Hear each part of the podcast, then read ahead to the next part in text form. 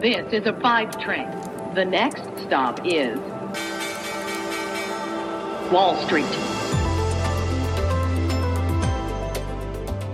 Hallo zu euch nach Deutschland, die ihr fast schon im Wochenende seid. Herzlich willkommen zu Wall Street Daily, dem unabhängigen Podcast für Investoren. Ich bin Sophie Schimanski und zusammen schauen wir zuallererst wieder auf den Start des letzten Handelstags dieser Woche, der bei mir in New York noch recht lang ist. Die Barometer steigen nach einem enttäuschenden Arbeitsmarktbericht, auf den wir gleich noch schauen. Mit Blick auf den am stärksten steigenden Tech-Index Nasdaq scheint es aber die Anleger überdenken ihre Investmentstrategie. Bislang eine Rotation aus den Tech-Werten raus äh, in die eher im Dow Jones gelisteten Value-Werte. Die Aktien von Goldman Sachs und Bank of America fielen im Vormarkt bereits und belasteten den Dow Jones, aber der ist inzwischen äh, knapp 200 Punkte ins Plus gedreht. Andererseits führen diese Zahlen dazu, dass die Technologieaktien klettern. Sowohl Facebook als auch Amazon, Netflix, Alphabet und Apple werden im grünen Bereich gehandelt. Immer wenn die Wirtschaft stärker aussah und damit die Inflations- und Zinserwartungen stiegen, haben die Anleger die Gewinner der Pandemie verkauft, also die Tech-Aktien zugunsten von Aktien, die stärker auf die Konjunktur ausgerichtet sind. Darüber hinaus bedeuten höhere Zinsen natürlich auch, dass sich der Wert von zukünftigen Gewinnen verringert, also von äh, Gewinnen, die vor allem bei Tech-Companies auch in der Zukunft liegen. Aktuell dreht es aber wieder in ein Muster zurück, das zu Beginn des Jahres zu beobachten war. Der Bericht senkte jetzt die Erwartungen für die baldige Konjunkturerholung und hatte die Anleger dazu veranlasst, Aktien zu verkaufen, die von dem Comeback am stärksten eben profitieren würden. Die Rendite zehnjähriger Staatsanleihen fiel nach dem Bericht um etwa 5 Basispunkte. Ja, wir hatten bisher eine ordentlich volatile Handelswoche. Mal sehen, wo wir uns heute einpendeln möchten. Ja, diese erste Maiwoche, sie war durch Schwankungen geprägt. Und das bringt uns zur Frage, ob wir hier auch weiter nach oben laufen könnten. Gucken wir ein bisschen noch auf die Märkte und sehen, Adidas ist rausgekommen, hat die Prognose erhöht, Siemens hat Zahlen gebracht und die Prognose erhöht. Arbeitsmarkt, das Stichwort für den heutigen Freitag, denn der große US-Arbeitsmarktbericht steht auf der Agenda. Und Dann würde ich sagen, freuen wir uns doch mal auf den letzten Handelstag der Woche.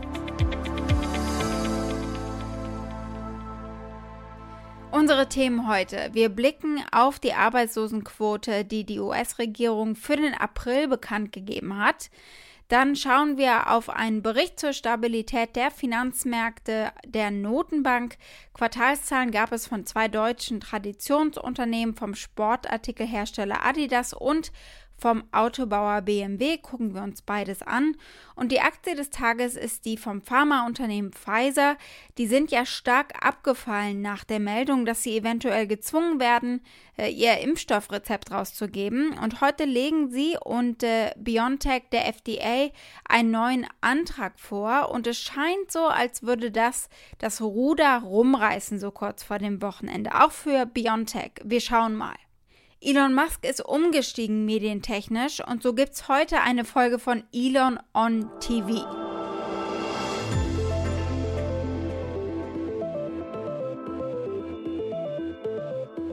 Der Arbeitsmarktbericht war nicht so stark, wie manche das erwartet hatten. Die Anleger sind okay damit nach einem anfänglichen Schock. Und äh, lasst mich gleich vorweg sagen, bei einem zu starken Bericht wären die Anleger vielleicht sogar verschreckter gewesen, weil sie eben wissen, darauf guckt die Notenbank, vor allem wenn es um ihre Zinspolitik geht. Und äh, wenn dieser Bericht zu stark ausgefallen wäre, hätte das eben geheißen, dass früher steigende Zinsen oder weniger Anleihenkäufe bevorstehen.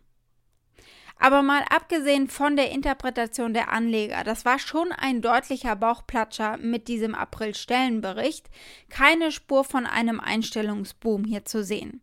Die Arbeitslosenquote stieg im vergangenen Monat auf 6,1 Prozent und lag damit höher als die erwarteten 5,8 Prozent. Das Arbeitsministerium sagte, dass die Zahl der nicht landwirtschaftlichen Beschäftigten im April um nur 266.000 Stellen gestiegen sei, weit weniger als die insgesamt erwarteten eine Million. Der Kollege Steve Leesman auf CNBC kann es gar nicht glauben und muss nochmal nachgucken live und das ganze Team scheint in Aufruhr. To be fair, Rick Santelli klingt eigentlich immer so, aber dieses Mal hält er ein Blatt in die Kamera, auf das er 266.000 gekrakelt hat. Sehr dramatisch, ganz großes Kino. It looks like 266,000. It looks like it was a big disappointment at 266. But maybe I have that wrong. Let me double check the Bureau website here. Uh, one second. Uh, yes, 266 is correct. Unemployment change, little change to 6.1%. So we have some issues here. 266,000. Uh, long-term unemployed. Big revision.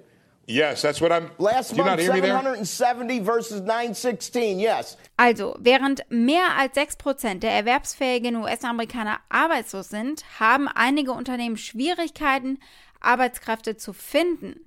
Die Stellenausschreibungen auf Indeed, einer Online-Stellenbörse, stiegen bis Ende April um 24 Prozent gegenüber Februar 2020, kurz bevor die Pandemie startete.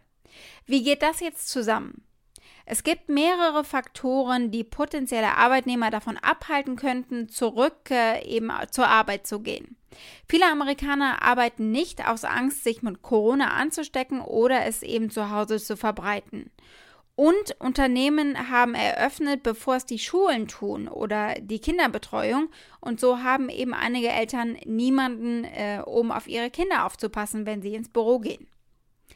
Wirtschaftswissenschaftler befürchten, dass sich die Erwerbsbeteiligung oder der Anteil der Erwerbstätigen oder Arbeitssuchenden nur langsam erholen wird.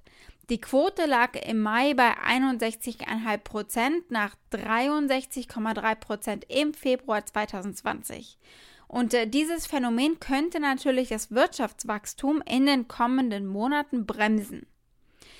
Und dann in anderen Branchen gab es ganz spezielle Probleme mit der Lieferkette. Wir haben hier viel über den globalen Chipmangel gesprochen und äh, so ging die Beschäftigung im verarbeitenden Gewerbe um 18.000 Stellen zurück, vor allem im Bereich äh, Autobau, weil in Fabriken natürlich aufgrund der Chipknappheit Leerlauf war. Einzelhandelsjobs gingen um 15.000 Stellen zurück und Arbeitsplätze im Gesundheitswesen um 4.000 Stellen. Blicken wir als nächstes auf die Notenbank, die diesen Stellenbericht ganz genau beobachtet hat. Aber die sorgt sich momentan vor allem um die Stabilität des Kapitalmarktes. Das geht aus einem neuen Bericht hervor. Steigende Vermögenspreise an den Aktienmärkten und auch an anderen Märkten stellen eine zunehmende Bedrohung für das Finanzsystem dar. Das warnt die Federal Reserve in einem Bericht von letzter Nacht. Investoren haben regelrecht nimmersatt alles von Aktien über Unternehmensanleihen bis hin zu Kryptowährungen gekauft. Oh, und Specs natürlich. Sie haben Milliarden in diese Blankoscheck-Unternehmen gesteckt und äh, der Markt für traditionelle Börsengänge war ebenfalls sehr lebhaft. In ihrem halbjährlichen Finanzstabilitätsbericht sagte die Zentralbank, dass das System trotz der Covid-19-Pandemie zwar insgesamt weitgehend stabil geblieben ist, aber dass es äh, Gefahren in der Zukunft gibt, sollten diese hochgepeitschten Aktienkurse nachlassen.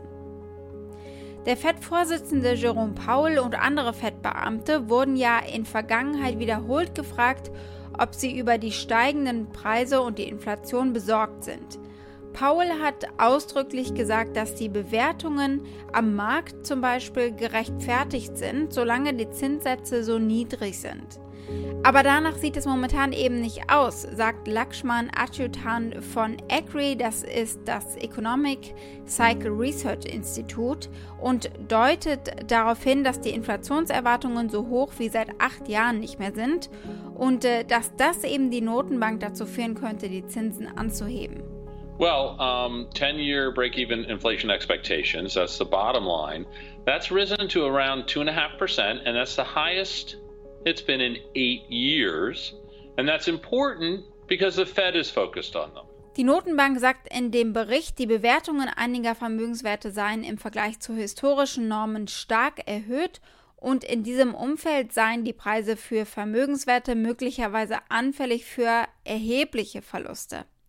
Der Arbeitsmarktbericht dürfte an dieser Front aber wieder für Abkühlung gesorgt haben.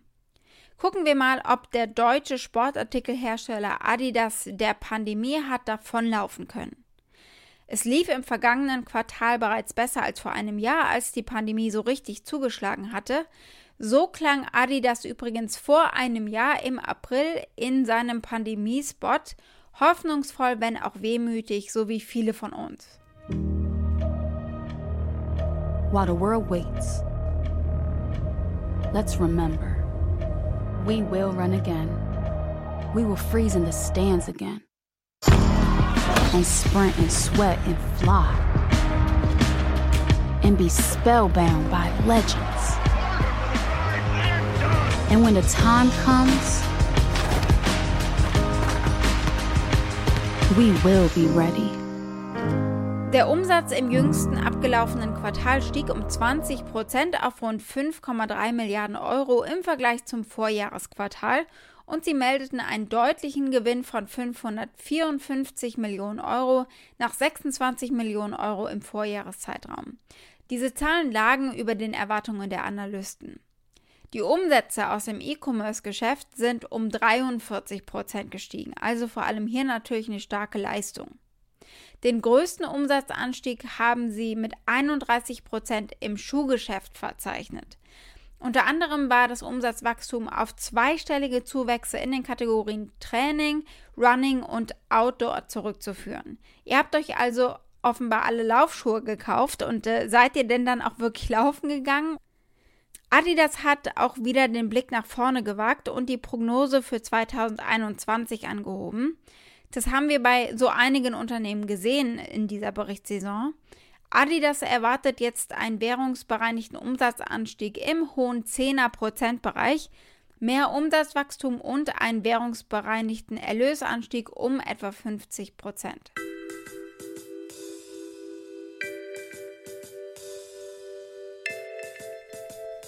Schauen wir auf einen weiteren deutschen Konzern, auf den Autobauer BMW.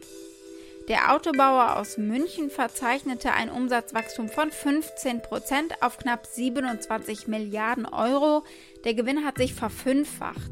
Das klingt super, kommt aber natürlich auch daher, dass es im Vorjahresquartal so schlecht gelaufen ist.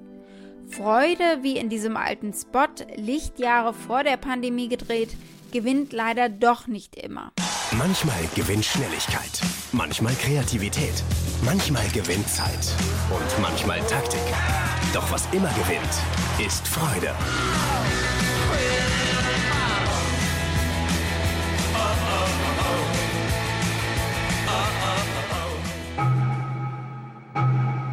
Das wissen jetzt so einige Unternehmen, nicht nur BMW, aber BMW klingt inzwischen fast wieder so positiv wie in diesem Spot. Weil sie gut gestartet sind ins Jahr 2021, hat BMW auch seine Prognose für die kommenden Quartale angehoben. Demnach erwarten die Münchner nach Steuern und Zinsen eine Gewinnmarge von 6 bis 8 Prozent. Das Management von BMW gibt sich trotz des guten ersten Quartals aber immer noch vorsichtig. Im Jahresverlauf sei anhaltende Volatilität zu erwarten, das erklärte der Vorstandschef Oliver Zispe. Zwar seien fortschreitende Impfungen ein positives Signal, Sorgen aber macht sich der Vorstand aufgrund erwarteter höherer Rohstoffpreise. Die Anleger reagieren entsprechend verhalten.